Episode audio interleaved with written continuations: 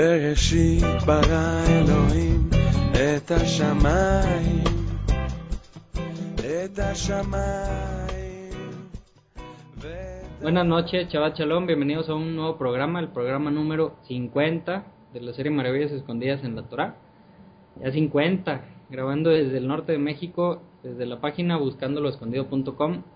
Después de este, o más bien con este, ya son cinco programas y acabamos la toraga o buenas noches. Ya te sientes más sabio, ¿verdad? No, me, me siento más pecador, ese es el problema. y nomás no terminas de aprender, ¿verdad? No, no, nomás no, no terminamos de aprender, Chihuahua.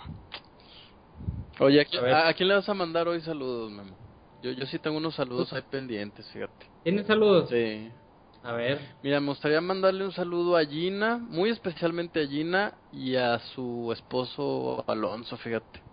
Ahí cuando los veas me avisan. oye, fíjate que qué casualidad, ¿eh? Porque no vas a creer, pero están aquí en la casa. No, no, nunca me lo hubiera imaginado, fíjate. y, y- y dicen que quieren dirigir el estudio de hoy. Encantadísimo, me encantaría escuchar sus opiniones. Ah, sí, aquí está, aquí está Gina, nos va a acompañar el día de hoy. Hola, Alonso, hola, buenas un ratito. Aquí pasaron de visita por la casa. Qué padre, qué bien. Saludos, saludos. ¿Sí escucharon que les mandé saludos, chicos? Sí, sí, Ah, muchas bueno. gracias, igualmente. gracias. no, pues bienvenidos, ¿eh? Al final platicamos. y Ah, bueno. Me van a regañar. Pues Pues qué bueno. emoción, qué emoción. Está para allá, Memo. Gina. Sí, está, está tranquila, eh. Hoy vamos a estudiar Deuteronomio capítulo 26, 27, 28 y un pedacito del 29 hasta el versículo 8. Nada más y nada menos que las bendiciones y unas cuantas maldiciones. Unas cuantas. Algo está interesante. La porción se llama Kitabó. Y pues ya, ya nada más esos saludos tenías, Gabo. Sí, nada más esos. Bueno, entonces vámonos. Vamos a empezar porque se me hace que va a estar un poco larguita. Venga. Entonces empieza el capítulo 26. Dice, será cuando entres en la tierra que el Eterno tu Dios te entrega como heredad, la tomarás en posesión y habites en ella, que tomarás de las primicias de todos los frutos de la tierra, que trajeras de tu tierra que el Eterno tu Dios te entrega y las pondrás en una cesta e irás al lugar que eligiere el Eterno tu Dios para establecer su nombre allí, o sea, donde estuviera el tabernáculo, donde estuviera más adelante el, el templo. Y pues aquí nos empieza a tocar temas otra vez de primicias y, y, y del diezmo que va a empezar a tocar en- a partir de, de los próximos versículos. Y vemos que pues, realmente está hablando del, del fruto de la tierra, ¿no? O sea, el- el- realmente el diezmo que se manejaba en ese tiempo y yo creo que el, el que se manejará cuando haya un, un nuevo templo va a ser el, del fruto de la tierra. Claro, o- o- ¿alguno de ustedes sabe qué significa el nombre de la parasha? Tú sí, bueno, sí, este, fíjate que eh, siento que es muy importante que pongamos en perspectiva estos versos, Memo. Eh, los rabinos dicen que este es el tercer y último discurso dentro del discurso general. Hay que recordar que todo esto está sucediendo en un solo día, pero los rabinos dicen que es el tercer discurso que va a dar Moisés y eh, es el último también. Prácticamente es la despedida de Moisés, por lo cual estas cosas que les va a decir pues van a ser muy muy importantes. Qué interesante que, que si es correcto lo que dicen los rabinos, que este tercer discurso tenga un tema muy importante y es cómo debe comportarse el pueblo cuando entre a la tierra. La expresión kitabó son la segunda y la tercera palabra, o, o la segunda más bien, la segunda palabra de, de, de esta parasha, cuando dice y será, y luego dice kitabó. Ki, cuando, tabó, vengas, en futuro, ¿no? De- del verbo eh, bo, ¿no? Como cuando alguien viene, eh, o va, cuando es femenino. Eh, entonces dice, cuando vengas, ¿a dónde? Pues a Israel, ¿no? Entonces es muy interesante que todo lo que vamos a ver en la parasha otra vez tiene que ver con la conciencia de Israel de, de que es un pueblo formado de muchos individuos, pero que todo lo que ellos hacen repercute en la tierra incluso, ¿no? Por eso precisamente aquí el tema de los bikurim o eh, en español eh, las primicias, ¿no? Y eh, qué interesante es que al pueblo inmediatamente se le liga con la tierra, ¿no? Hay que recordar que estas palabras se dijeron hace 3.500 años y vamos a ver cómo efectivamente la tierra de Israel siempre ha estado muy relacionada con quién la está habitando, ¿no? Por ejemplo, ya hemos visto en otras parashot como los historiadores decían que cuando Israel no habitaba en, en, su tierra, resulta por ahí que mm, eh, eh, pues se, había convertido en un desierto, ¿no? Tel Aviv eran pantanos y de pronto regresa Israel y entonces la tierra empieza a florecer, ¿no? Entonces sí tenemos que, que recordar que es el último discurso de Moisés, es prácticamente la despedida, entonces lo que nos va a decir es sumamente importante. A veces incluso Memo como que ya estamos un poco pues como acostumbrados a que es Moisés el que está hablando y nos está dando consejos, pero deberíamos de esforzar un poco nuestra mente, ¿no? A recordar que es bien importante eso que está por decirnos Moisés. Ok. Este, entonces, del versículo, quiero hacer un ejercicio aquí del, en los próximos versículos del 3 hasta el 10. Lo, lo voy a leer. Ok. Y después voy a regresar un poquito. Ok. Dice, bueno, llevaba la canastilla donde estuviera, donde había, donde pusiera el nombre Yud Hei este, o sea, en, el tabernáculo, y luego le dice Moisés a las personas, le está hablando al pueblo, y vendrás al Cohen o al sacerdote que hubiera en aquellos días y le dirás, o sea, la instrucción es, tu pueblo vas a llevar eso y vas a hablar lo siguiente. Y dice, declaro hoy delante del Eterno, aquí en esta versión dice del Eterno, en el hebreo dice Yud Hei tu Dios que he entrado en la tierra que había jurado, el Eterno otra vez, Yud Hei a nuestros padres para entregarla a nosotros. Entonces tomará el sacerdote la cesta de tu mano y la colocará delante del altar del Eterno tu Dios y hablarás en voz alta. Otra vez, o sea, otra vez les está dando la instrucción de que hablen y dirás delante del Eterno, Yud tu Dios, un y, y, viene pues una leyenda, ¿no? Algo que iban a hablar. Un arameo quiso hacer parecer o perecer a mi padre, y bajó Jacob a Egipto. Bueno, aquí entre paréntesis dice Jacob. En otras versiones no se entiende muy bien de qué se trata eso. En, otras versiones se entiende como que un, un, arameo este, que bajó a Egipto hizo que el pueblo creciera mucho. una versión este, que escuché de, de, los rabinos pues hablaba que estaban hablando sobre Abraham, pero pues sabemos que Abraham realmente bajó a Egipto muy poco tiempo y no se hizo un gran pueblo y pues es obvio que está hablando de Jacob y ese arameo no es Jacob. aquí en esta versión lo traduce muy bien. Ese arameo del que habla pues es Labán. si nos acordamos, Abraham de dónde era, era de Ur de los Caldeos, no era arameo. Y el papá de, Labán, que era pues, primo hermano de, este Abraham, sus hijos nacieron ya en, Aram, entonces de ahí vienen parte de los arameos, hay como tres pueblos de arameos, o más bien que hablaban arameo. Entonces está claro que un arameo quiso destruir a su padre, a Jacob. Este, y pues si nos acordamos que Labán, cuando Jacob salió huyendo, pues tuvo todas las, las intenciones de ir a destruirlo. Y luego dice, y bajó a Egipto, peregrinó allí siendo poca gente y fue ahí una nación grande, poderosa y numerosa. Y, y pues eso sí sabemos que pasó con Jacob, ¿no?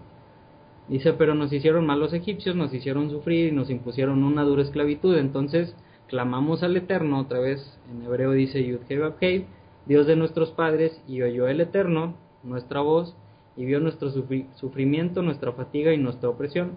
Y nos sacó el Eterno de Egipto con mano fuerte, con brazo extendido, con temor grande, con señas y maravillas, y nos trajo este lugar y nos entregó esta tierra, una tierra que emana leche y miel, por eso ahora, he aquí, he traído las primicias de los frutos de la tierra que me ha entregado, oh eterno, oh Yud Hei Todo eso desde el versículo 3 hasta este versículo 10 es algo que Moisés le está diciendo a la gente que tiene que decir cuando llevará las primicias. ¿Estamos de acuerdo? De acuerdo.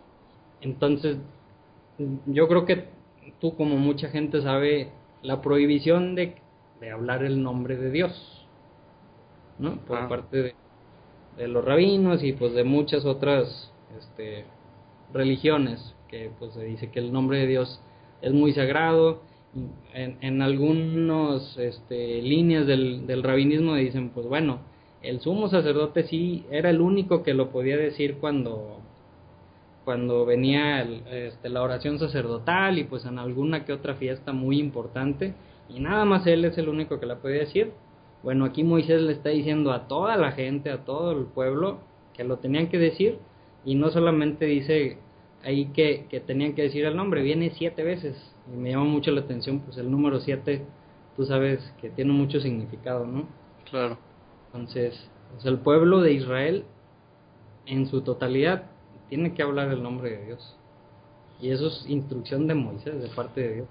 Claro, fíjate que la, la prohibición también tiene mucho que ver con la forma en que se ha desarrollado la historia de Israel. Cuando estudiemos los profetas, Memo, sobre todo allá en el libro de Ezequiel, Dios va a decir que por amor a su nombre va a perdonar al pueblo y le va a decir no porque tú hayas hecho cosas buenas, porque la verdad es que cuando tú regreses te vas a acordar de todo lo malo que hiciste y te, y te vas a avergonzar. Dice, y te vas a avergonzar sobre todo de que no santificaste mi nombre ante las naciones. Entonces, eh, algunos rabinos lo que hicieron fue incluso, se cree, eh, que ellos eh, modificaron el nombre de Dios para que fuera impronunciable por los gentiles. Entonces, en realidad parece ser que no es tanto una prohibición de mencionar el nombre. Hay, hay corrientes que dicen que ni siquiera debes de pensarlo incluso, pero este también tiene mucho que ver con el hecho que luego la gente no tome a la el nombre de Dios. A mí me impresiona mucho gente que conozco en persona y de repente me dicen, oye, pues me voy a tatuar el, el, el nombre de Dios entonces se me hace como, como algo muy raro, entonces de pronto sí prefiero no usarlo para ver si eso hace que la gente despierte un poco la conciencia de que el nombre de Dios no es el nombre de, de un, del hijo de un vecino, ¿sí me explico? Entonces yo creo que ahí también deberíamos de analizar un poquito la historia para ver qué, qué ocasionó que, que los rabinos de, de pronto tomaran posiciones como esa, ¿eh? Sí, y, y digo, y, y, ahí Moisés no le está hablando a todo el mundo, ¿verdad? le está hablando al pueblo de Israel. Claro, exactamente. Pero, pero sí, definitivamente creo que no, no hay una prohibición, definitivamente en la Torah no la hay de mencionar el nombre de Dios, sino todo lo contrario, ¿no? Pero, pero sí tengamos cuidado con, porque luego, oye, ¿y cómo se llama? Te preguntan, ¿no? ¿Y cómo se pronuncia? Y eso... Mm, pues sí. Entonces sigue diciendo, entonces los colocarás delante del Eterno, los, las primicias, el Eterno tu Dios, y te postrarás delante de ellos, y te alegrarás con todo el bien que te ha dado el Eterno tu Dios, a ti y a tu casa, a ti y al levita, el peregrino que está en tu interior. Y luego el versículo 12 empieza a hablar algo que en algunas versiones lo menciona como el segundo diezmo, que también pues es un, una enseñanza que de repente viene del, del rabinismo cuando se hizo la traducción la Septuaginta ya por el año que es 200 antes de Cristo, ¿no? Por ahí más o menos Gabo. Sí, así es. Este, por la influencia que tenían y por una mala traducción de una palabra que se si, si la lees sin vocales la puedes leer como doble o como el año de la este se tradujo yeah. por por lo que por como, como era la tradición de los rabinos y, y, pues los que hicieron esa traducción al griego pues fueron rabinos pues se tradujo como iba la traducción. Entonces ¿qué, nos, qué enseñan eh, en esa tradición? pues que cada tres años hay un, un diezmo doble no o sea ya no es diezmo ya es ¿cómo se dirá? diezmo. Veintiesmo. Veintiesmo sí. Eh, sería algo así como que el único Dios de tres o, o muchas otras cosas, ¿no? O sea, un diezmo pues, es de diez, entonces, pues ahí yo creo que, pues es conveniente, ¿no? También decir, este año es 20%. Fíjate, Memo, que eh, una cosa que sí me llama la atención, eh, bueno, tengo ahí por ahí un comentario respecto a que las lenguas arameas, Memo, en realidad han dependido mucho de, de, es como el español, ¿no? O sea, dices, no, pues el español es un lenguaje muy bonito y se conjuga así. Y de repente alguien te va a decir, no, pues no se conjuga así porque depende de qué región seas y de qué época. Lo mismo ha pasado con el arameo. es cierto, efectivamente, eh, Labán, bueno, venía de, de, Aram, pero hay que recordar que también al, a los arameos o al idioma arameo se le consideró alguna vez a la región mesopotámica, ¿no? Entonces, desde ese punto de vista, también podría incluir a, a este, mm, eh, ¿cómo se llama? Abraham, ¿no? Entonces, obviamente, la tradición rabínica enseña que más bien se refiere a Abraham, pero fíjate que más importante que eso, me llamó mucho la atención a partir del verso 9, bueno, de hecho, toda la oración que, que dicen, porque es un compromiso bien fuerte para el israelita, no para el judío, sino para el israelita que llega a Jerusalén, ¿no? Fíjate cómo dice el verso 8, dice, y nos sacó el Señor este, de Egipto con poder fuerte y con brazo tendido y con manifestación magna y con signos y con portentos. Nos trajo a este lugar y nos concedió la tierra esta, tierra que fluye leche y miel. Verso 10, y ahora he aquí he traído la primicia del fruto. Fíjate cómo la misma oración te compromete a traer la primicia del fruto. Estaba buscando en algunas fuentes y explicaba que cuando una persona veía en su campo el primer fruto del árbol, se le, se le, se le mm, amarraba un cordón rojo, Memo, para que nadie fuera a comer de ese fruto. Entonces, esos eran los frutos que se llevaban de, de, de varias... Eh, de, de, varias, de varias frutas que había, eso era lo que se llevaba en esta famosa canasta. Pero entonces te comprometía a, a no llegar con las manos vacías ante Dios, ¿no? Y luego dice el verso, eh, dice lo, bueno, dice lo colocarás este ante el Señor, ¿no? Y una vez estando ante el Señor, que, que más bien se refería ante el altar, ¿no? Dice fíjate lo que dice el verso 12, cuando hayas concluido de apartar todo el diezmo de tu cosecha en el año tercero año del diezmo, y se lo hubieres dado al levita, al forastero, al huérfano y a la viuda. Sí, creo que ese es el centro, ¿no? O sea, de, de, del mensaje es, vas a venir, no vas a llegar con las manos vacías y le vas a recordar a Dios que has hecho algo por tu prójimo eso cambia mucho el sentido del tema del diezmo, ¿eh? porque normalmente pensamos que el diezmo es para que sea concentrado, ¿sí? Ah, pues se lo dimos ya a Levi, ah, pues gracias, ¿no? Y entonces el verso dice, y al forastero, y al huérfano, y a la viuda. Entonces, parece ser que todo esto tiene un sentido social muy fuerte, que de pronto, desde la perspectiva de nuestras religiones, siempre queda olvidada. ¿Qué pasó ahí? ¿En qué momento se perdió eso, Memo? ¿No? ¿En qué momento la religión se convierte en algo que tiene que ver con publicar una frase bonita en Facebook o en no sé, en nuestro fondo de pantalla de la computadora o de la tablet, o sea, vamos, tiene que ver con el hecho de soy con y hago lo que digo, ¿no? Pero este, entonces yo yo creo que es algo en lo que yo en primer lugar debería estar trabajando. Claro, y, y aquí algunas traducciones y te digo, algunas tradiciones enseñan ese tercer año tú le vas a dar el 10% al al levita, a la iglesia, como se traduce en, estos días, y otro 10% aparte, ese es para la viuda, para el huérfano, para el necesitado, el extranjero. O sea, levita nunca va a dejar de percibir el, diezmo.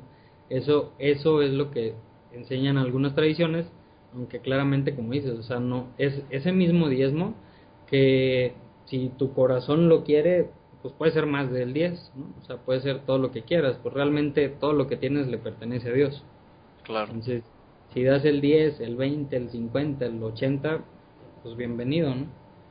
Este, pero pues, mínimo es el 10. Este, claro. y, y sí, o sea, se divide pr prácticamente en lo que dijiste, ¿no? O sea, es ayudar al, al necesitado, ¿no? Claro, si, si, no bastaría ver cómo el verso 13 nos vuelve a confirmar la misma posición que debería de tener la persona que está agradecida con Dios. O sea, fíjate cómo estar bendecido se refleja no en la capacidad que tenemos de recibir, sino en la que tenemos de dar. O sea, uh -huh. ah, estoy bien bendecido, ah, entonces aportas, das y apoyas mucho. No, recibo. Ah, eso no es estar bendecido. O sea, estar pleno es cuando tienes tanto que eres capaz de darle algo a alguien, ¿no? Y, y, como lo he dicho antes, nadie da lo que no tiene. Versículo 13, y dirás delante del Eterno tu Dios, he liquidado lo sagrado de la casa. ¿Y cómo dice tu versión, Gabo? Mi versión dice, he escombrado las ofrendas sacras de la casa, o sea, he, he rebuscado lo que debe ser tuyo, ¿no? Ese, okay. es, ese es el sentido. ¿Tuya, Gina? He sacado lo consagrado de mi casa. Ajá. En, el hebreo pues sí, sí dice lo, lo, sagrado de la casa, o sea, que ese, ese diezmo realmente es algo sagrado, es, está, está santificado y de ahí nos podemos regresar a acordar de todo, todos esos temas que vimos en Levítico, de cómo se hacía impuro una persona, un, un objeto, este, todo Levítico 15 en adelante. Y realmente, o sea, aquí lo que está diciendo es, ese diezmo, es, eso que separe esas primicias, es, es sagrado, es separado. Entonces, fíjate que qué difícil, el, ahora sí, el mantener limpio de impurezas, este, todo eso, ¿no? O sea, porque va a decir más adelante, dice, y también he dado al levita lo suyo y al peregrino, al huérfano y a la viuda, como todo tu precepto que me has ordenado. No he transgredido tus preceptos y no me he olvidado. No he comido de él, de, qué está hablando, otra vez del diezmo de esas primicias, estando de duelo, ni he ingerido de él estando impuro, ni he dado de él para necesidad de un muerto. Entonces, es, eso tenía que ser tratado de una forma diferente, ¿no? O sea, era apartado para Dios y no lo podías tomar como cualquier otra cosa y si yo creo que si vemos el diezmo desde esa perspectiva que a lo mejor ahorita pues no no plantamos no tenemos campos este y cada quien en su corazón sabrá cómo y qué hace con, con el diezmo y si lo hace o no este, pues dependiendo de también de cada quien este, pero si lo vemos como que eso es separado y es apartado, pues yo creo que le daríamos un uso a lo mejor diferente, ¿no? A lo que normalmente hacemos. Claro, fíjate qué tan sagrado es que yo no lo puedo consumir.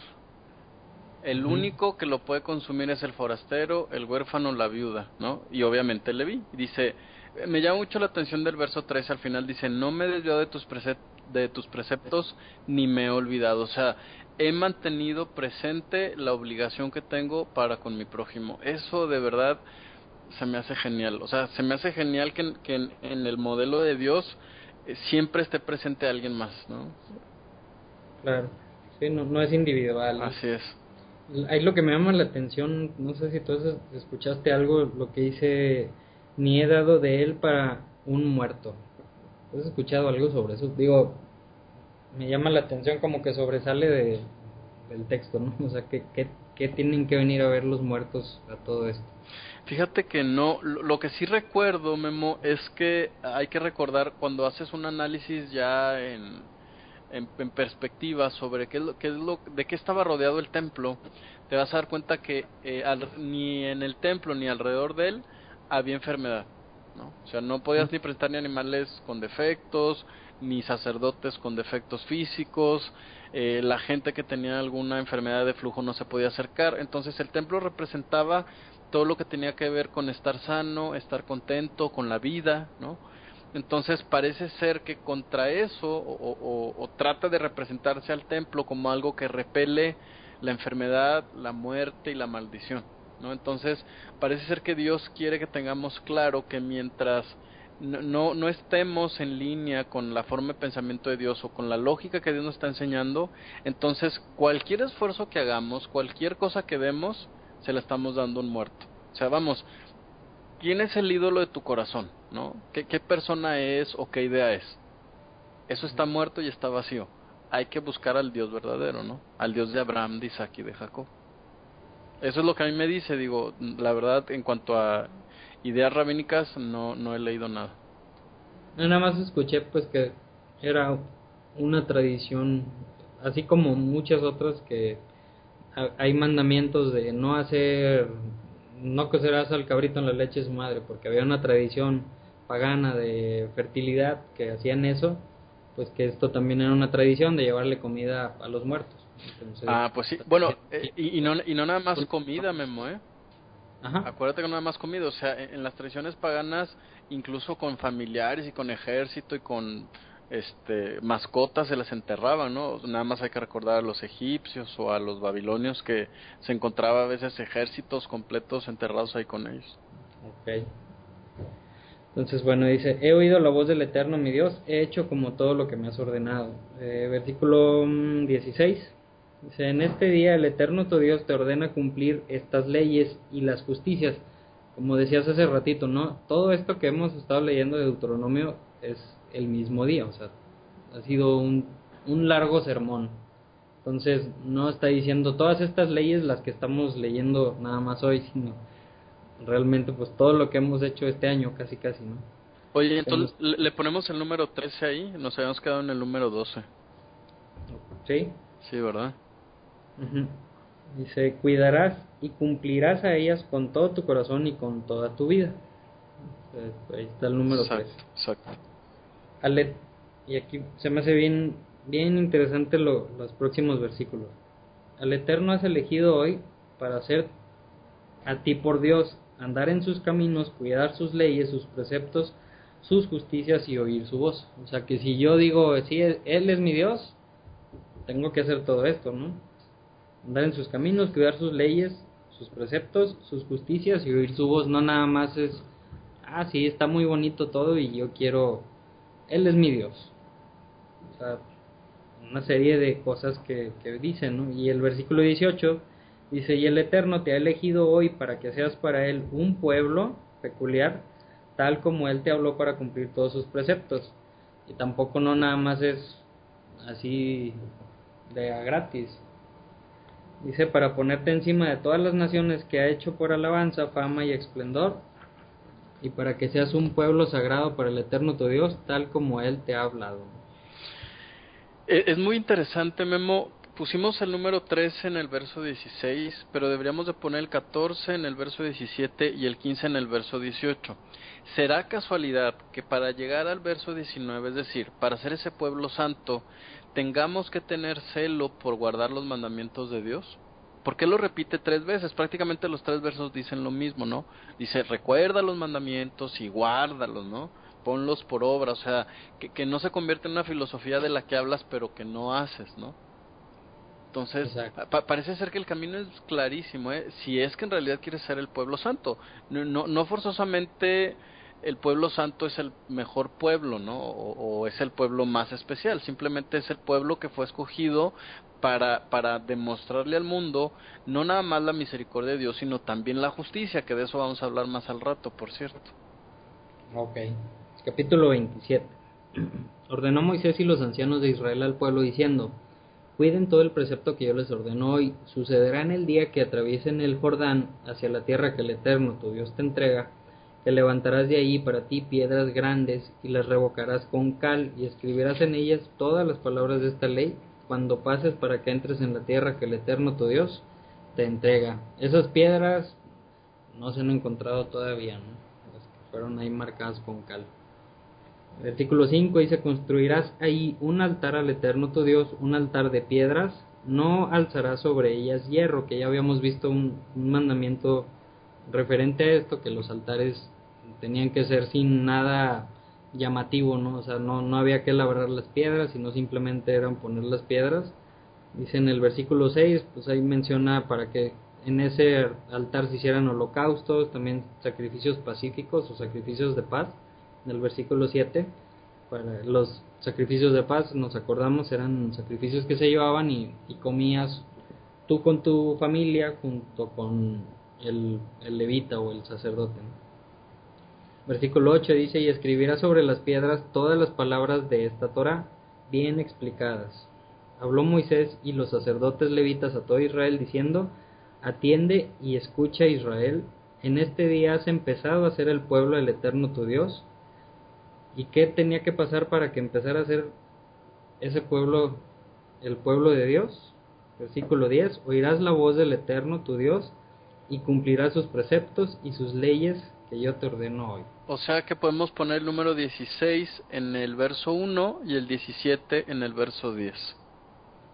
Ya van 17 veces. 17 que nos dice veces, que, sí. que hay que poner, o sea, que hay que hacerle caso y no nada más decir que qué bonito. Exactamente. Eso es lo que estás queriendo decir.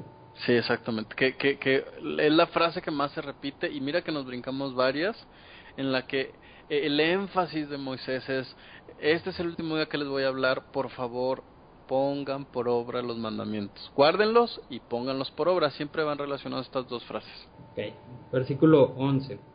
Ordenó Moisés al pueblo en aquel día diciendo, estos va a separar las tribus, dice, estas tribus separarán para sentir la bendición y se iban a ir hacia el monte, al monte Gerzim y las tribus son Simón, Leví, Judá, Isahar, José y Benjamín. No encontré ninguna explicación de por qué esas tribus se iban a ir a, sentir la bendición, que realmente era algo simbólico. Y dice, y estas otras tribus se pararán para ir a sentir la maldición. Este, y eso iba a ser en el monte Ebal. Y las tribus eran Rubén, Gad, Asher, Zebulón, Dan y Neftalí. Entonces ahí separa las doce tribus y les dice, ustedes van a irse a la izquierda, ustedes a la derecha, y cuando diga bendiciones, a ver quién grita más fuerte, básicamente. Y maldiciones, ustedes van a, van a decir amén. Este, te digo, no encontré ningún comentario de por qué unas a la bendición y unas a la maldición. No sé si tú escuchaste algo, Gabo. Fíjate que no, la verdad yo tampoco he escuchado nada sobre esto. Y empiezan diciendo el versículo 15, Maldito el hombre que hiciera imagen esculpida o de fundición, abominación para el eterno, obra de mano de artesano, y le pusiera en oculto y contestará todo el pueblo. ¿Qué dijo el pueblo? Amén. Amén. Fíjate que aquí me gustaría hacer dos aclaraciones para poder entender qué es lo que está sucediendo. Eh, si nosotros vemos un, en un mapa, eh, estos dos montes se encuentran eh, a un costado del río Jordán, más bien al norte de Israel. Y eh, los rabinos explican que en realidad estos dos montes reciben la misma cantidad de lluvia y la misma cantidad de sol, porque prácticamente están uno frente a otro, Memo. ¿No? Entonces parece ser que lo que Moisés o Dios a través de Moisés está tratando de decirles que aunque son dos montes que reciben la misma cantidad de agua, la misma cantidad de sol, uno ah, eh, hay que recordar que en, las, las, montañas siempre tiene un lado más seco que el otro. Bueno, del mismo modo, un monte era completamente verde y el otro estaba seco. Entonces, ¿qué es lo que les está tratando de hacer Dios a través de Moisés? Es explicarles que aquellos que están parados en el monte de las maldiciones se pueden secar, ¿no? Mientras que aquellos que deciden seguir a Dios y obedecer y guardar y poner por obra los mandamientos de Dios pueden realmente reverdecer como este monte. Otra cosa interesante es que hay dos maldiciones que traen eh, el texto en lo oculto. Tú acabas de mencionar al primero. ¿No? El otro está en el verso 24. Fíjate cómo el primero y el penúltimo, si no me equivoco, bueno, el antepenúltimo, eh, hablan de cosas hechas en lo oculto. En realidad los rabinos dicen que este es un como aviso que nos está dando Moisés de que todos estos pecados que se escogieron, porque estás de acuerdo que podrían ser más pecados los que se enumeraran, ¿sí? Pero dice, estos pecados son los que se hacen en lo oculto. Entonces, esto nos va a generar un choque, ¿no? Porque acuérdate que la parasha tiene que ver con cómo nos comportamos en sociedad. Entonces, parece ser que los rabinos interpretan que lo que sucede con nuestra sociedad siempre tiene mucho que ver con lo que hacemos en lo oculto, ¿no? Parece ser que la parte más sagrada, ¿no? de nuestro comportamiento ante Dios tiene que ver con lo que hacemos cuando creemos que nadie se entera. Entonces, si te fijas, va a ser el elemento común en el resto de las maldiciones que vas a leer.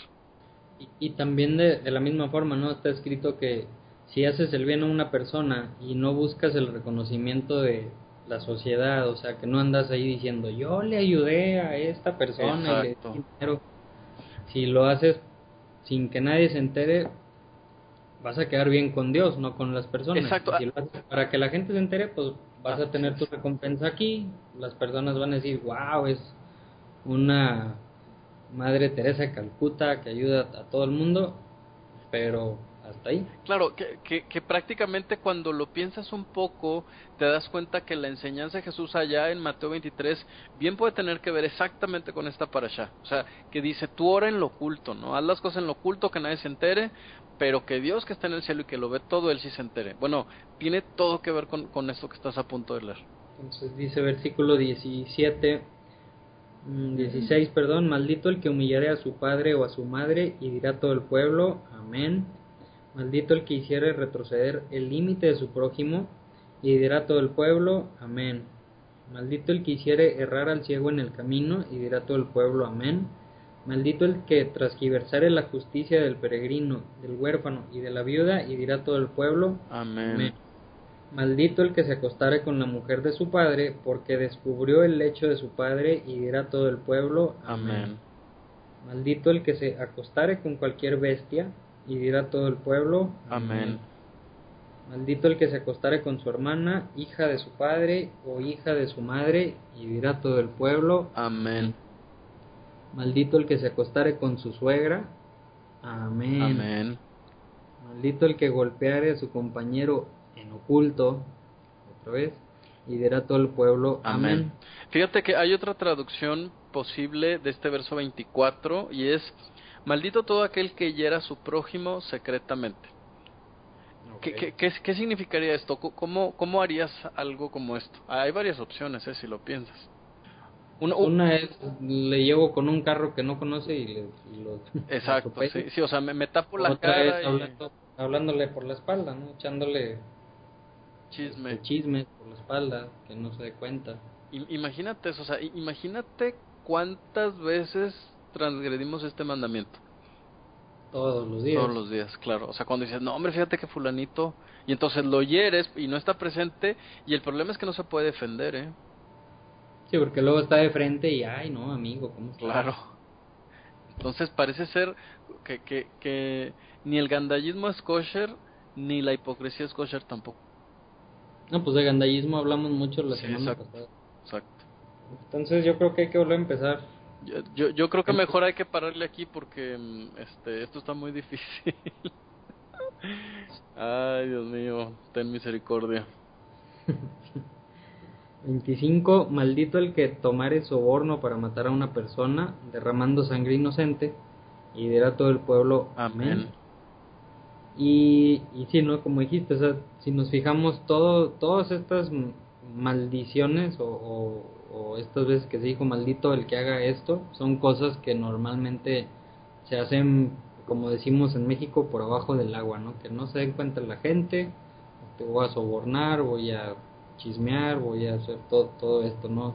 No voy a andar divulgando que hice esas cosas. Claro. Y versículo 26, por si se nos olvidó alguna, maldito quien no preserve las palabras de esta ley para cumplirlas. O sea, O sea, ya no sí. hay de que, ah, ahí no venía esa, entonces esa sí puedo, ¿no? claro. Entonces, número 18 ahí, ¿eh? Y dirá todo el pueblo, amén. Amén. Entonces, pues sigue la parte bonita, ¿no? Capítulo 28 hasta el versículo 14. Yo creo que es lo que vamos a leer y ahí le paramos, porque lo demás... Eh, En el verso primero hay que poner ahora el número 19. Vamos bien rápido en esta parasha, si te fijas, ¿eh? marcando el tema de la obediencia. Capítulo 28. Sucederá que si oyeres la voz del Eterno tu Dios para cuidar y para hacer todos sus preceptos que yo te ordeno hoy, te pondrá el Eterno tu Dios elevado sobre todas las naciones de la tierra.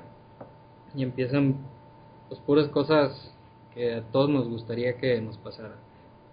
Y vendrán sobre ti todas las bendiciones y te alcanzarán si oyeres la voz del Eterno tu Dios. O sea, Ah, A, a- a ver, entonces, eh, ten- tengo ahí, te- tengo ahí una duda, Memo. Ajá.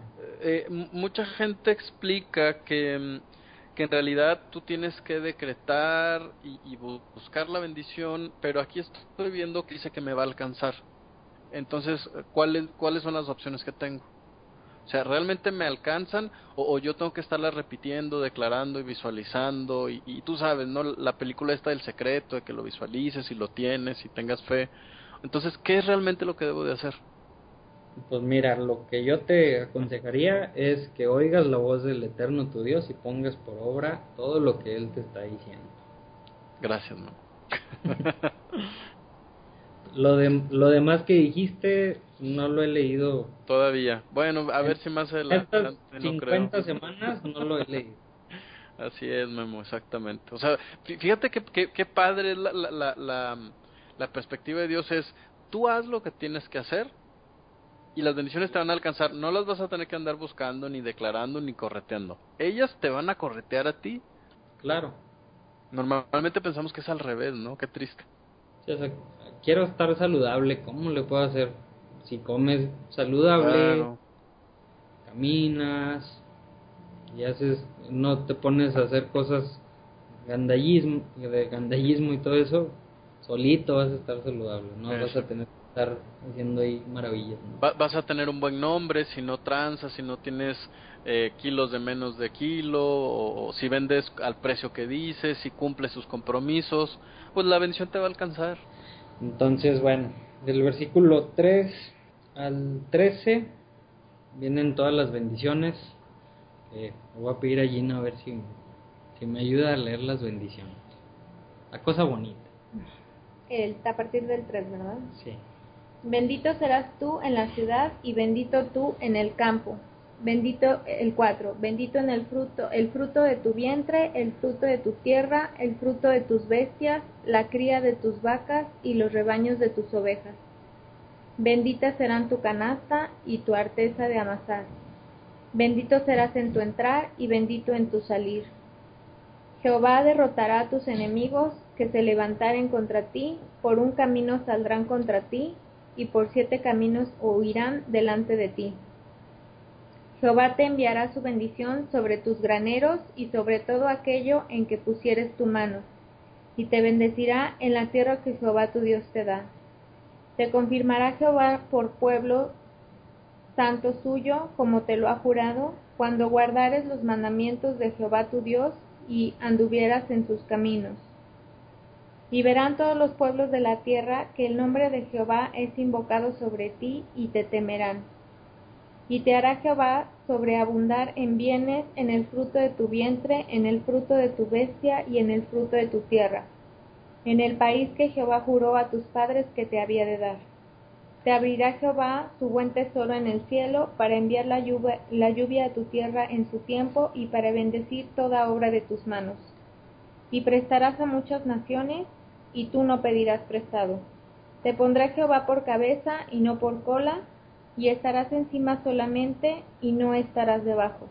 Si obedecieres los mandamientos de Jehová tu Dios, que yo te ordeno hoy para que los guardes y cumplas. Y si no te apartares de todas las palabras que yo te mando hoy, ni a diestra ni a siniestra, para ir tras dioses ajenos y servirles. Muy bien, ahí, ahí se me hace que vimos el número 20, 21 y 22. Así es, así es. Eh, Exactamente. Obediencia. Y, y, y bueno, ¿y, y qué significará esto, eh, Memo? O sea, digo, co- como que si me dices, bendito eres en la ciudad, ah, gracias. ¿Cuál sería la diferencia entre ser bendito en la ciudad y ser maldito en la ciudad? Vamos, si de todas formas estoy en la ciudad. Fíjate que muy interesante porque de, de pronto, Memo, pensamos que el ser bendito, ser maldito, es como un estatus espiritual, ¿no? Pero resulta que eh, se, se traduce como bendito porque en realidad significa bien dicho o de quien se habla bien. ¿Sí? Entonces, parece ser que lo que nos está diciendo aquí es, se hablará de ti bien en la ciudad y se hablará de ti bien en el campo. Esto no se ha cumplido hasta el día de hoy, Memo. ¿No? Vamos, eh, quienes rodean hoy por hoy a Israel, pues hablan muy mal de Israel, ¿no? Incluso fuera de, de, de, la- de Oriente, o sea, se habla muy mal, ¿no? Entonces, bendito en la ciudad y bendito en el campo es no nada más que tú estés ahí, es que tú estés bien y que la demás gente esté conforme con que tú estás ahí. ¿No? Me llamó mucho también la atención como eh, dice el verso 6, bendito serás al entrar y bendito al salir. ¿Al entrar de dónde y al salir de dónde? Los rabinos explican que tiene que ver con, con entrar y salir del mundo, ¿no? Dice, eh, explica que una de las señales de que realmente ya se cumplió esta profecía es porque, bueno, eso dicen los rabinos, ¿verdad? Dice, así como, como llegues al mundo, así te vas a ir. A lo mejor llegas llorando y te vas aferrado porque no te quieres ir de este mundo, o a lo mejor un día, sí, cuando venga el reino del Mesías, vas a llegar en paz. Bueno, no sé, esperemos ver eso pronto, ¿no? Y en nuestros días. Yo lo encuentro más sentido como que de la ciudad, porque eran como muralladas, ¿no? O de tu, sí, o de tu casa o de cualquier lugar, ¿no? Pues sí, Que tu nombre va a estar en, en alta estima en, claro, exacto. de cualquier lugar. Exacto, a cualquier lugar. Sí, sí, también eso puede ser. Y fíjate que eso sí se ve mucho en Israel, sobre todo en los edificios públicos. Eh, eh, cuando vayan, primero Dios, van a ver ahí eh, una mesusa en cada entrada. Y, y todos los chicos, bueno, a mí me, me llama mucho la atención los jóvenes que siempre eh, trataban de, tocarlo con su mano y luego eh, se llevaban la mano a la boca como una señal de que estaban recordando todos los mandamientos de Dios. Es impresionante ver a los jóvenes hoy en Israel hacer eso. Sí. Que, y que no nada más se quede ahí, ¿no? Sí, sí, por eso te digo que sí me hace más sentido eso que dices. Bueno, que dicen. Muy bien. Y pues esas son las bendiciones y yo creo que ahí le paramos. Sí, yo creo que con eso. pues al fin que somos pueblo bendito. Ay, bueno, siguen las maldiciones. Creo que aquí viene lo, lo, tardado, ahora sí.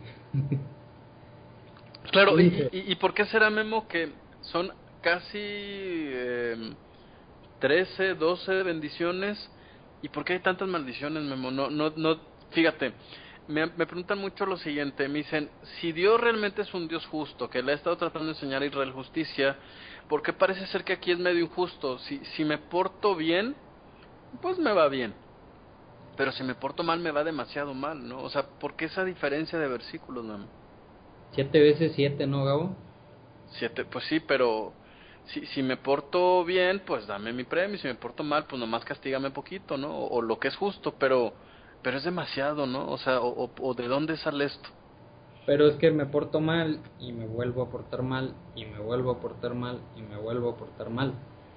No entiendo. Pues sí. Entonces, como con los hijos, ¿no? a ver, le pongo este castigo, le pongo este castigo, le pongo el mismo, el mismo, el mismo y no pasa nada, necesito buscar otro castigo. Algo que sí le cause este, ese interés por no estar castigado. Claro, fíjate que yo normalmente en las clases lo explico así. Digo, no sé, por ejemplo tú, Memo, tú tienes una hija, ¿no? Entonces, eh, pronto ella va a empezar a agarrar las cosas en la cocina. Entonces, ¿qué te parece que tú un día le dices a, a, Naomi, le dices, fíjate que, que, si, que si no tocas eh, la olla con agua cuando esté prendido el fuego, pues vas a estar bien. Pero si tú estás moviéndole y agarrándole, se te va a caer el agua, te va a, te va a quemar, te va a arder, te vamos a tener que llevar al doctor, te va a poner unas inyecciones, vas a tener que estar vendada, ¿no? Y no vas a poder salir a jugar. Entonces imagínate que tu hija te volteara y te dijera, qué injusto eres, papá. Es demasiado. Sí, muy claro. Sí, entonces, Sí, porque de repente esa gente me pregunta, oye, pues esto no es justicia, ¿no? O sea, si hago bien, que me vaya bien, y, si hago mal, pues que me vaya mal. No, no tan mal. Claro, exacto. ¿Por qué? Porque finalmente hay que recordar que lo que Dios nos pide que hagamos es nuestra obligación. En todo caso, Dios no debería de darnos un premio por hacer lo correcto. Sino, no, es nuestro. Exacto. Deberíamos más bien nosotros de descubrir los beneficios de hacer lo correcto.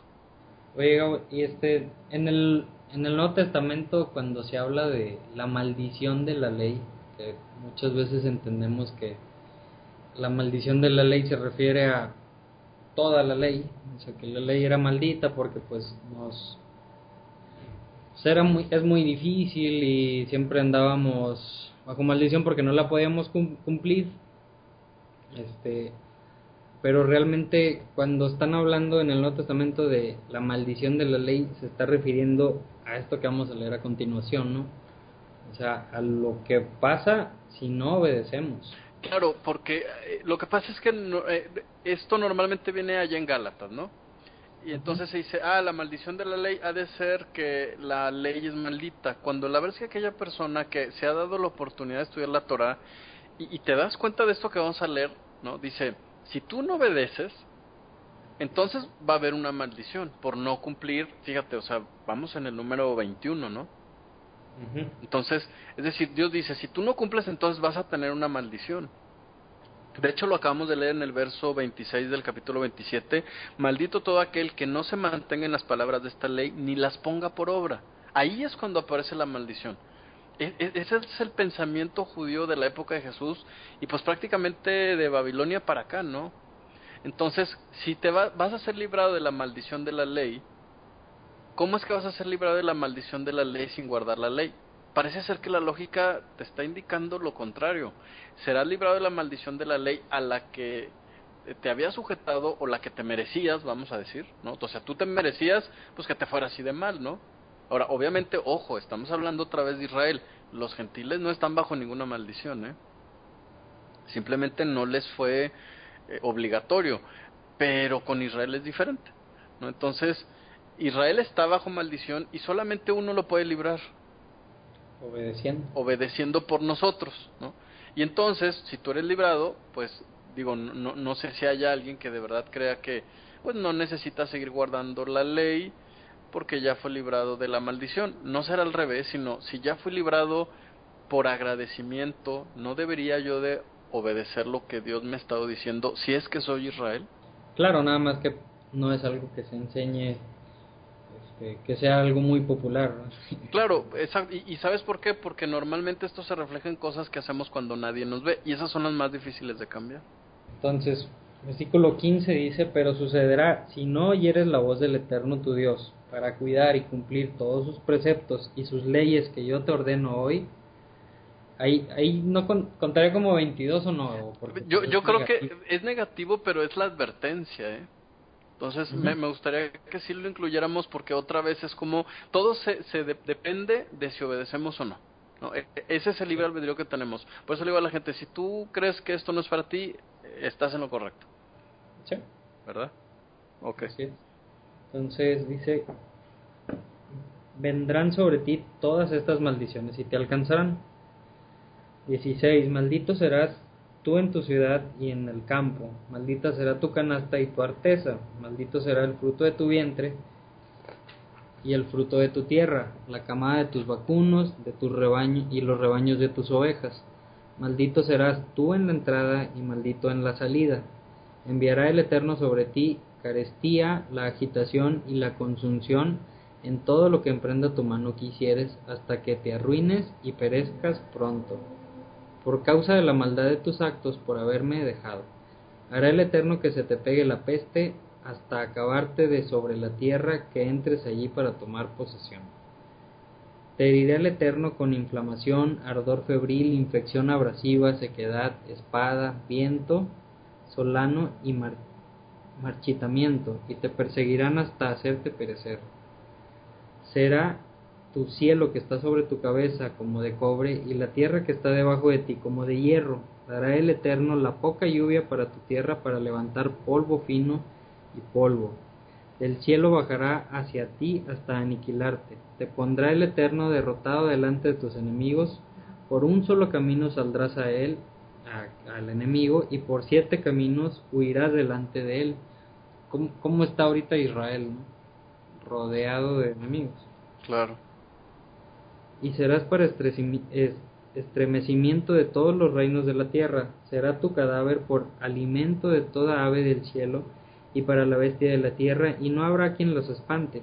Te herirá el Eterno con la sarna de Egipto, con hemorroides, con úlcera húmeda y con úlcera seca, que no podrá ser curado. Te herirá el Eterno con locura, con ceguera y con aturdimiento de corazón. Oye, Memo, ¿y, y, y realmente esto ¿realmente esto se habrá cumplido en algún momento? O sea, me llama por ejemplo la atención el verso 22. El Señor te irá con estupor, con sarna, con inflamación, con fiebre ardiente, con palidez, ¿no? ¿Será que haya hubo algún momento en el que el pueblo se apartó y Dios les dio palidez, eh, había viento abrasador, los perseguían con espada, les hacían la guerra, ¿no? Varios. Varios, ¿no? Normalmente cuando escuchamos este verso viene muy a la mente a nosotros el holocausto. Sin embargo, no fue el único momento. Fíjate cómo el verso 26 que tú acabas de leer dice, tu cadáver servirá de comida para las aves del cielo. Cuando acuérdate que en la Torah dice que si eh, una persona está colgada incluso de un árbol, tú debes de enterrarla antes de que caiga el sol, ¿no? Entonces, eh, esto sucedió en la época de los romanos y explican que allá en el año 135, cuando finalmente los judíos son expulsados de Israel y se les prohíbe la entrada, dice que a muchos de ellos los sacaban precisamente para vergüenza y, y los ponían en el suelo y no dejaban que nadie los enterrara. Y entonces esto se volvió realidad con los romanos. ¿No? Otro ejemplo también es eh, el exilio a Babilonia, sí, que sucedió eh, unos 500 años antes más o menos, de, de los romanos, ¿no? De, que apareciera la figura de Jesús en, Israel. Eh, muchos de ellos eran llevados cautivos a Babilonia y cuando morían, ¿no? Dice que a muchos se los llevaron amarrados, ¿no? Nabucodonosor se los lleva amarrados y pues era un camino de 3.000 kilómetros. Los que morían pues eran dejados en el suelo y los demás debían de seguir caminando.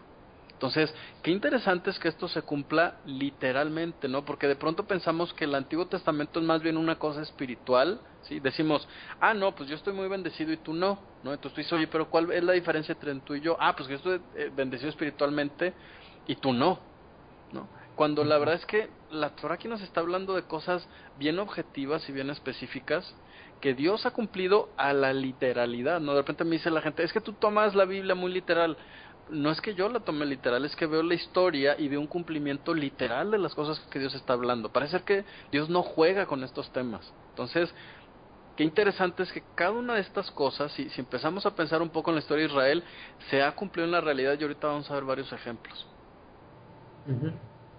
Versículo 27. Te dirá el Eterno con la... No, 28, perdón. 29. Estarás palpando a mediodía tal como palpa el ciego en la oscuridad y no prosperarás en tus caminos, y estarás solamente expoliado y robado todos los días, y no habrá quien te salve. Claro, qué interesante es, por ejemplo, que en la Segunda Guerra Mundial, Memo, cuando los aviones de los aliados empiezan a atacar a Alemania, ellos ya sabían que, que las vías de tren por las que pasaban, ellos las sobrevolaban, eran las mismas vías en las cuales eh, se transportaba a los judíos que eran exterminados en los hornos. Pasaban encima de los hornos. ¿Por qué nunca los ayudaron? ¿Por qué nunca aventaron una bomba? Una sola bomba que hubieran aventado en cada vía, una sola y los hubieran ayudado. Sin embargo, no lo hicieron. ¿Hasta, qué punto fue la negligencia de los aliados, no, que, realmente no tenían ninguna intención de ayudar a Israel o, a los judíos, más bien en este caso, y hasta qué punto tenía que ver con con la sentencia de Dios de que así debía ser, ¿no? Por supuesto, decirle esto a un judío, pues es, es decirle algo muy duro, ¿no? es algo igual que cada uno de nosotros debe pensar en lo íntimo, decir, bueno, hasta qué punto la situación en la que estoy es el resultado de no de, mi desobediencia, ¿no? Que es difícil aceptarlo. Claro, exactamente. Versículo 30, una mujer desposarás, pero otro hombre se acostará con ella, una casa edificarás, pero no habitarás en ella, una viña plantarás, pero no recogerás sus frutos. Ahí, pues me acuerdo mucho de las leyes de la guerra, ¿no? de las leyes de la guerra. Me acuerdo también de la Santa Inquisición, ¿no? Como España prácticamente se quedó con todas las casas de los judíos y aunque ellos habían trabajado durante generaciones, pues simplemente un día les dijeron, eh, tienes hasta tal fecha para salir y lo único que va a ser tuyo es lo que te puedas llevar. Qué difícil. Qué difícil, exacto. Versículo 31. Tu toro será degollado ante tus ojos, pero no comerás de él. Tu asno será robado delante de ti y no volverá a ti. Tus ovejas serán entregadas a tus enemigos y no habrá quien te las salve. Y ahí, pues también yo creo que lo mismo, ¿no? En, la Segunda Guerra Mundial, este, no solo el ganado, sino todo, todo lo que habías hecho, todas tus posesiones, te las quitaron de las manos tan fácil como... Porque sí, ya Sí. No había cómo rebatirlo. Versículo 32. Tus hijos y tus hijas serán entregados a un pueblo extraño mientras tus ojos están viendo y debilitándose por añorar a ellos durante todo el día. Y no habrá poder en tu mano. Qué, qué difícil esto para un padre, ¿no? Yo creo que cuando somos jóvenes leemos esto y no lo entendemos.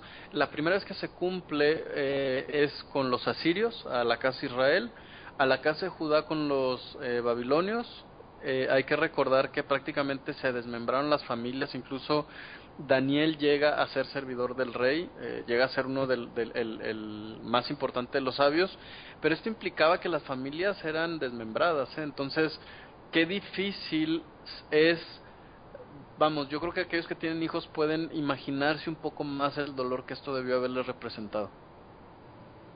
Claro, y, y viniéndonos para acá, igual en el holocausto. Claro película se ve ahí bien claro, ¿no? Cómo separaban hombres, mujeres, niños, niñas, o sea, y te las arrebataban de las manos y no podías hacer nada. Y no importaba cuánto lloraras y qué escándalo hicieras, vamos, hay películas que hablan sobre eso y, y cuando ya lo ves... Eh, vamos, puesto de alguna manera gráfica en una película, de verdad te duele y, puedes sentir la desesperación de, de, lo están quitando y lo están subiendo a un tren y, y, el hijo les decía, y voy a regresar, y la verdad es que ellos tenían la conciencia de que nunca más iban a volver, y la mayoría de ellos nunca volvieron a ver a sus familiares, ¿eh?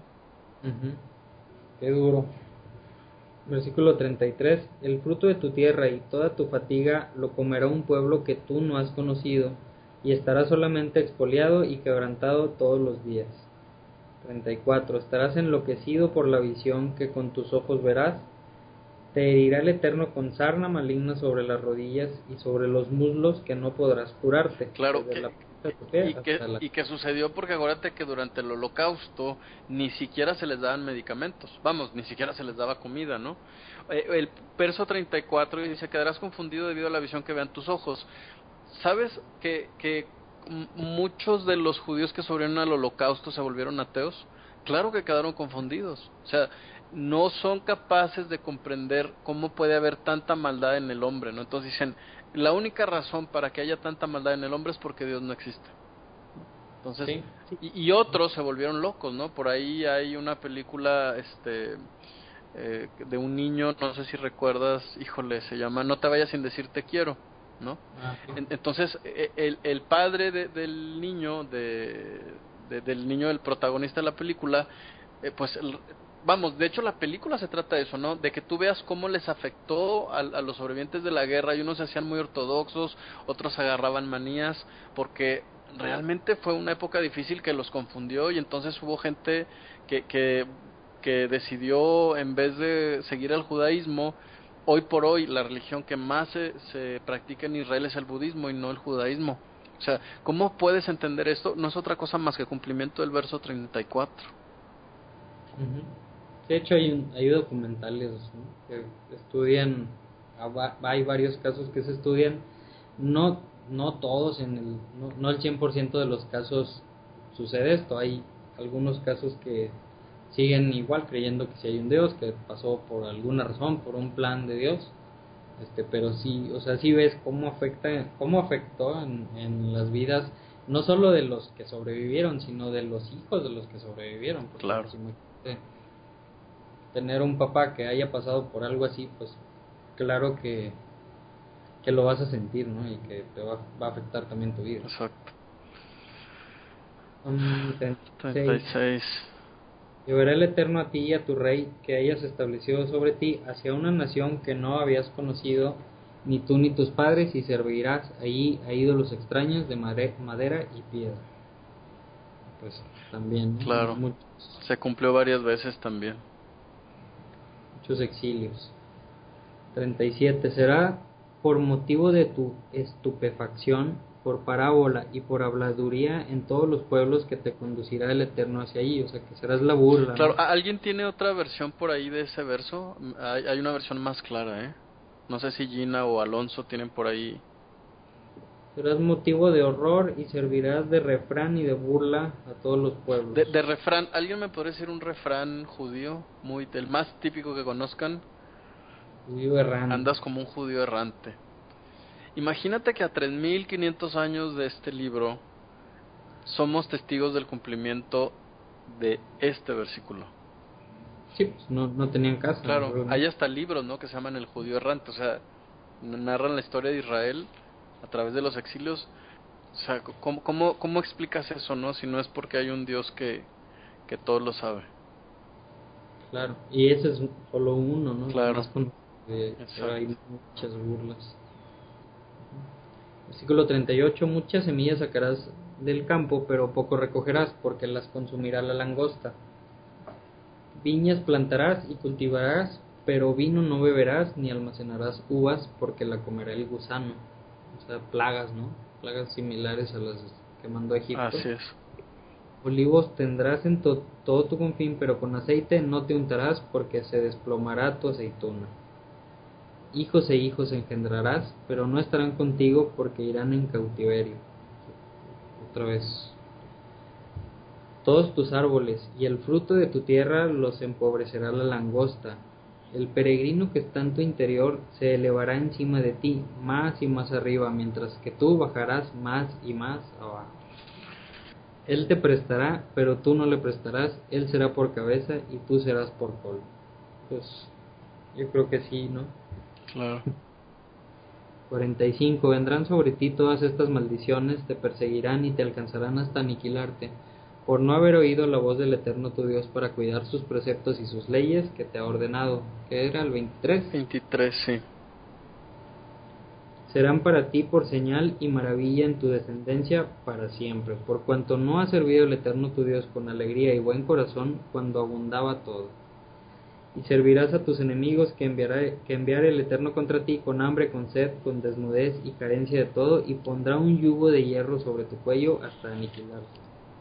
Alzará el Eterno sobre ti una nación desde lejos, desde un extremo de la tierra, tal como vuela el águila, una nación cuya lengua no entenderás. Claro, hay que recordar, Memo, que em, en la antigüedad los pueblos estaban muy separados, a lo mejor no geográficamente, sino sus idiomas, sus costumbres, su religión eran tan diferentes que realmente ellos no, se mezclaban unos con otros, ¿no? Ahorita en la actualidad, bueno, es completamente diferente, ¿no? Todos tenemos un vecino argentino o colombiano, mexicano, por ahí yo me imagino que en otros países, o sabes de alguien que conoce a otro, en aquella época no era así.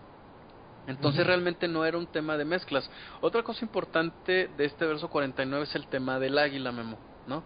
Eh, ah, de las potencias mundiales que ha habido, no, perdón, no de las potencias mundiales, sino de los imperios, perdón, en la historia, hay dos que han tenido como sellos en sus heráldicas un águila, ¿no?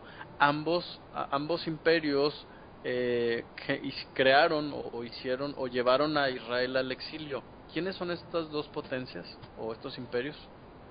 Babilonia y Roma, ¿no? Incluso se han hecho películas sobre el águila romana, de que se perdió y dos cuates fueron ahí a, a, conseguirla y eso se consideró un triunfo y eso levantó al imperio. Imagínate el susto, Memo, ¿no? Que, que tuvieron en Jerusalén las personas de esa época cuando se dieron cuenta que quienes los sitiaban eran naciones extranjeras que hablaban otro idioma y que sus, en sus estandartes iba un águila. ¿No, ¿No era este el cumplimiento de las profecías? O sea, imagínate el impacto que tuvieron ellos de, de pronto ver y decir, oigan, pues hay un águila con un ejército allá afuera. Qué duro, ¿eh? Sí, qué fuerte. Y ya me imagino unos, te lo dije. sí, exacto. qué, qué duro. Versículo 50. Una nación descarrada que no se respeta, que no respetará el rostro de un anciano y no tendrá piedad de un muchacho. Come, o sea, bárbaros. Comerá el fruto de tu bestia y el fruto de tu tierra hasta aniquilarte, porque no te dejará ni cereales, ni mosto, ni aceite, ni camadas de tus vacunos, ni rebaños de tus ovejas, hasta hacerte perecer. Te sitiará en todos tus portones hasta que haga caer tus murallas altas y fortificadas, que tú confías en ellas en toda tu tierra, que confiabas en ese entonces en las en los muros altos, ahorita pues podría ser algo así como decir, confío en mi gran ejército. Claro, que, que, esto también se cumplió porque ellos decían, no, pues somos autosuficientes, se cierran las puertas de Jerusalén y ya. No, nada más que tanto Babilonia como Roma los sitiaban y les decían, nadie entra, nadie sale, ni agua, ni comida, ni nada. ¿no? Entonces el, el pueblo o la ciudad aguantaba un rato, ¿no? Pero después de meses, pues empezaban a desesperar. Claro.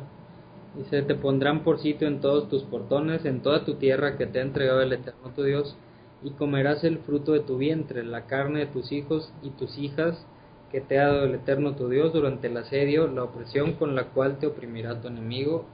Y eso también pasó. ¿Y, y, cuándo pasó? O sea, ¿a poco algo tan difícil como eso está registrado en la historia? O sea, ¿quién sería capaz de comerse a su hijo? Como que no te tengo tantas ganas de creerme, Quisiera no creerte.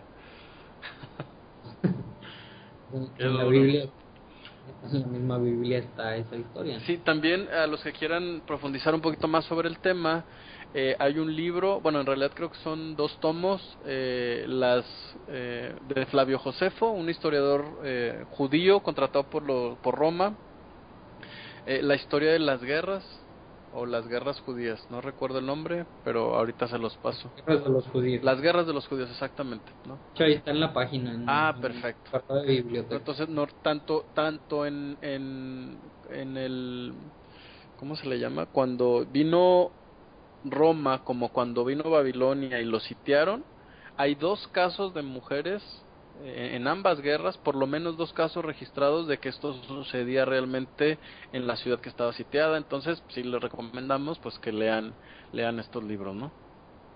Sí, se comían, se comían a sus propios hijos. Sí, decían, primero nos comemos al tuyo y luego nos comemos al mío. Y luego la otra ya no quería y luego sí se andaban peleando y entraban los soldados y decían, ¿qué onda con este pueblo?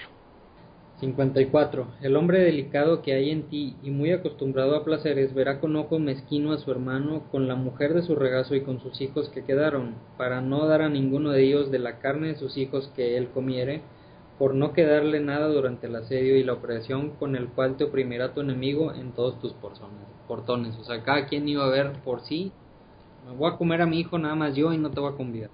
Así es.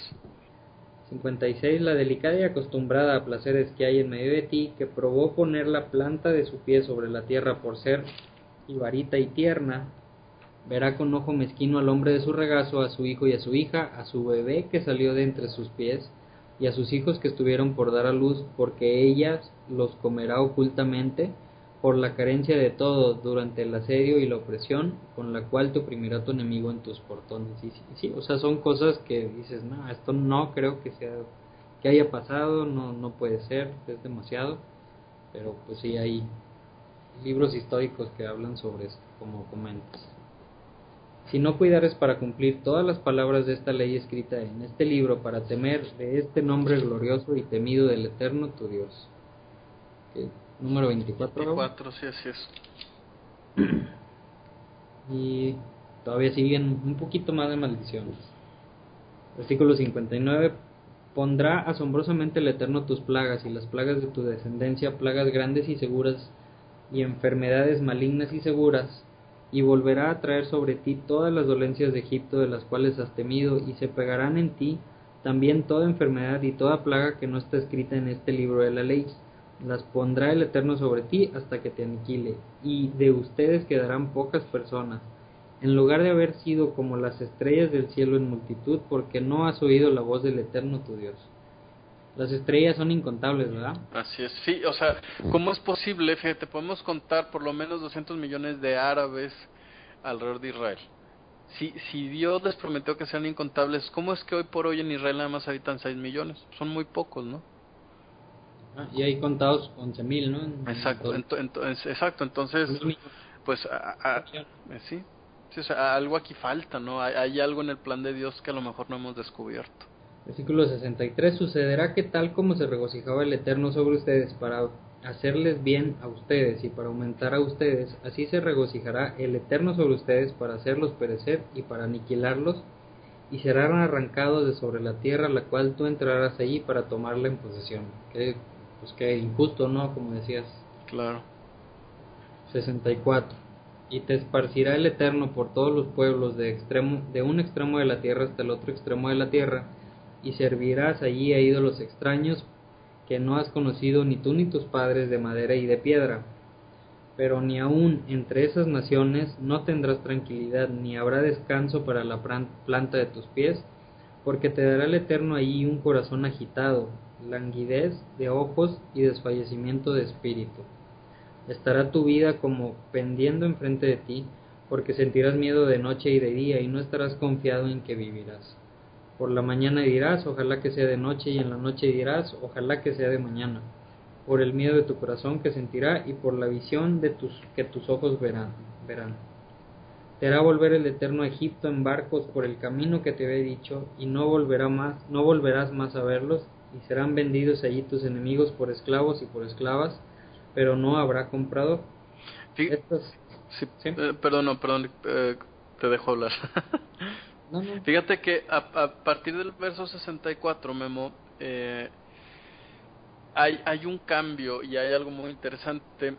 Cuando los judíos son exiliados a Babilonia, eh, ellos no adoraron a dioses de, de piedra y madera. ¿A quién se refiere el verso 64? Si no fueron los judíos, ¿quiénes fueron dispersados y sí adoptaron prácticas paganas de adorando imágenes y otras cosas? Las otras diez tribus. Las otras diez tribus, ¿no? La casa de Israel. Es muy interesante porque a partir del verso, verso 64 parece enfocarse específicamente en la casa de Israel. Es decir, aquellos que no están conscientes de que descienden de, de, de Abraham, ¿no? Que descienden de israelitas, que, que en su sangre está el ADN de Israel, ¿no? Y eso sucede, ¿no? Como sucede, por supuesto, cuando son dispersadas las diez tribus, eh, mucho antes que los judíos, ¿no? Hay que recordar para la gente que nos escucha que normalmente pensamos que Israel es un pueblo, cuando la historia de Israel en realidad es la historia de dos pueblos completamente diferentes, en diferentes circunstancias y con diferentes pecados, ¿no? Entonces es muy interesante que, que se refiera a que habrá un grupo entonces que serán también dispersados, al igual que los otros, por supuesto, ¿no? Y que estos adorarían dioses de madera y de piedra. También es muy interesante que en el verso 65 dice, aunque ellos no van a saber que son descendientes de Abraham, que, que son descendientes de, de, Israel, de Jacob, pues, uh -huh. ellos van a vivir con intranquilidad. La mayoría de los asentamientos, Memo, en los que descendientes de judíos o de israelitas se asentaron y perdieron su identidad, vamos, va, vamos a recordar un poquito la historia, cuando España los, los saca ¿no? de, de su país, prácticamente en los barcos que venían eran puros judíos. ¿Y qué es lo que hacen cuando llegan a América? Empiezan a esconder su identidad. Cada una de las ciudades que eran fundadas por estos judíos eh, eran tan temerosos de, de, demostrar o de manifestar su identidad y ellos decían que ya se habían convertido al catolicismo, ¿no? Normalmente tienden a ser comunidades muy cerradas, muy conservadoras, ¿no? La ciudad donde vivimos es un ejemplo muy claro, aunque hoy hay muchos extranjeros ya. La verdad es que nos damos cuenta que la gente que es originaria de aquí es así cerrada, temerosa. ¿Por qué? Porque es una tradición que se ha venido arrastrando, es decir, otra vez es cumplimiento de este verso. Por eso dice el verso 66, vivirás en suspenso constante, con miedo día y noche y no tendrás seguridad en tu vida, ¿no? Eso se me hace muy fuerte. A partir del verso 67 eh, nos está describiendo prácticamente lo que vivían las personas que vivían en los campos de concentración. ¿no? Es decir, ellos decían, híjole, es de día, ya salió el sol, me ponen a trabajar, quisiera descansar. ¿no? Y venía la noche y tenían frío y no tenían ni con qué tapar si no habían comido y no podían dormir porque no habían comido y decían, ojalá amanezca pronto para que esto se pase. Y entonces se convertía en un ciclo, Memo. O sea, yo, yo no sé si la gente perciba el, el dolor que todas estas palabras significan hoy para el pueblo judío y también para la casa de Israel. ¿eh? Claro. Dice el 69, estas son las palabras del pacto que había ordenado el Eterno Moisés para concretar con los hijos de Israel en la tierra de Moab, aparte del pacto que había concretado con ellos en Joreb. O sea, ya al, claro, o sea, eso, eso significa que parte del pacto que Dios hace con Israel es te voy a castigar cuando lo necesites. ¿Sí? Eh, olvidaba decir en el verso 68, eh, explican los rabinos que cuando eh, y que esta es una profecía, la del verso 68, porque hay, eh, se puede ir de Egipto a Israel o viceversa a pie. Sin embargo, el verso dice que estos iban a ser llevados en naves, lo cual anticipaba que, que iban a ser llevados en gran cantidad. Explica también el Talmud que muchos de ellos eran vendidos como esclavos y, se les regresaban en barcos para poder movilizarlos con más facilidad y el precio que se les daba era el precio de un caballo. O sea, ellos valían lo mismo que un caballo. Entonces, eran tan económicos que entonces los tenían que rematar. Esto se cumplió también literalmente. Cuando empezó a regresar el pueblo en el 68. También, re, de, eh, bueno, no, en el 68 no porque ellos llegan en barco, pero Israel. No, se refiere más bien al exilio tanto babilónico como romano. Ok. Capítulo 29, se puede terminar, aquí son, son nueve versículos. Dice versículo 1, llamó Moisés a todo Israel y les dijo, ustedes han visto todo lo que ha hecho el Eterno ante vuestros ojos en la tierra de Egipto, al faraón, a todos sus siervos y a toda su tierra, las grandes pruebas que han visto tus ojos, las señales y las grandes maravillas, pero no ha dado el Eterno a ustedes corazón para conocer, ojos para ver y oídos para oír hasta este día. Yo los conduje cuarenta años por el desierto, y no se han gastado vuestras vestimentas sobre ustedes ni, su, ni el calzado que traen encima de su pie. Pan no han comido, vino nuevo y vino, vino añejo no han bebido, para que supiesen que yo soy el eterno vuestro Dios. Cuando llegaron a este lugar salió Sijón, rey de Hezbón, y Og, rey de Basán, a nuestro encuentro para hacernos guerra, pero los abatimos o, o les ganamos. Tomamos la tierra de ellos y la entregamos por heredad a los Reubenitas y a los Gaditas y a la media tribu de Manasés. Entonces cuidarán las palabras de este pacto y las cumplirán para que prosperen en todo lo que harán. Yo creo que después de haber de haberles dicho todas esas maldiciones, pues qué difícil no no cumplir ese pacto, aunque sabemos que que pasó y que somos necios y, a lo mejor ahorita las leímos y quedamos impactados, pero seguramente el día de mañana vamos a estar criticando a alguien por su espalda y vamos a estar mintiendo y vamos a estar haciendo todo lo que no debemos de hacer. Entonces, si nosotros no podemos, pues también por qué juzgar a ese pueblo que estuvo en esa situación. Exacto. Decir, ay, qué mensos. Pues, Qué necios, ¿no? Dicen, ah, es que ellos siempre son bien necios, sí. Y aquí terminamos, Gabo. Pues sí, un poco triste este todo eso, recordar estas cosas, pues sí, al menos a mí sí me, me, me agüita un poquito, pero, pero vienen buenas noticias, yo invitaría a la gente a que no olviden esto que estamos aprendiendo porque hasta el perdón del perdón Dios lo ha considerado, entonces pues esto se pone mejor definitivamente por algo Yeshua Jesús cita el libro de Deuteronomio tantas veces. Muchas gracias Gabo, gracias por el tiempo.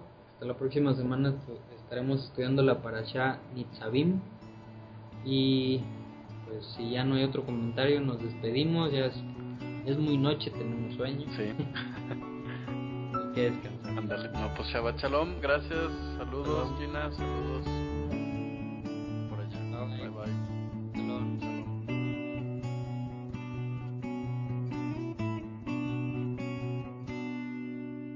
I won't tell you that he loves me. I won't tell you that he saved my life. Can say as loud and clear. As I can sing from my lips to yours is that there's one of our God. In every one of our lives, and that's why we sing Shema Israel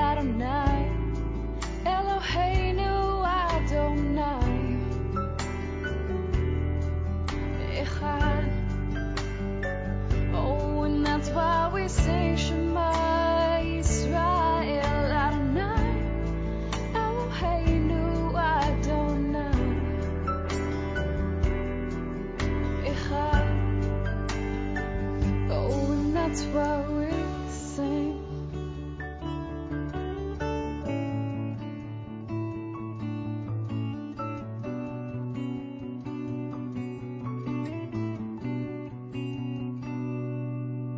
I won't tell you that he controls my life. I won't tell you